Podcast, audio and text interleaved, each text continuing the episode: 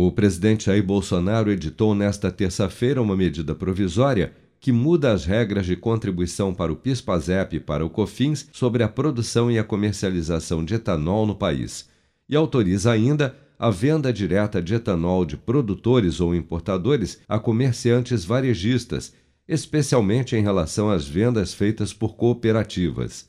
Em nota, a Secretaria-Geral da Presidência da República informou que a medida foi necessária após o presidente vetar trechos de um projeto de lei que autoriza a venda direta de etanol hidratado combustível por produtores e importadores a postos revendedores sem a intermediação de distribuidoras antes obrigatória.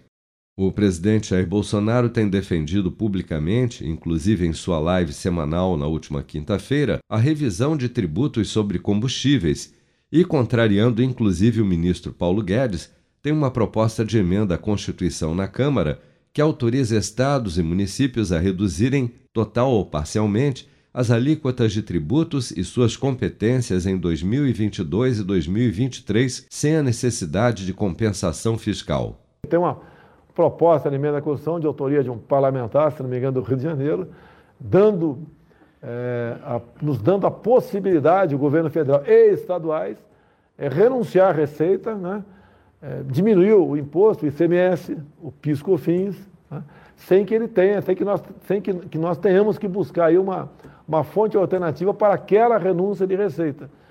E eu tenho certeza que vai passar, acredito, por unanimidade na Câmara e no Senado. Não é uma obrigação de, de zerar ou diminuir imposto, mas dá ao presidente da República e aos governadores a chance de diminuir imposto. Ok? Isso daí, uma vez chegando, uma vez promulgado, a gente vai, vamos ali buscar uma maneira de fazer valer a PEC, né? E atender a população. Afinal de contas, o preço do combustível está altíssimo, em especial do óleo diesel. Se promulgada, a chamada PEC dos combustíveis poderá representar uma renúncia fiscal de até 54 bilhões aos cofres da União, estados e municípios. Mas o presidente do Senado, Rodrigo Pacheco, afirma que o assunto não está no foco das discussões neste momento.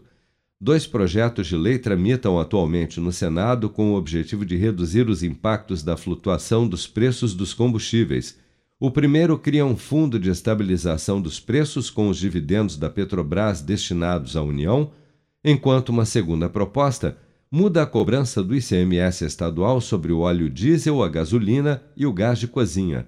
Ambos, segundo o presidente da Casa, Rodrigo Pacheco, devem ser analisados pelos senadores ainda nesta quarta-feira.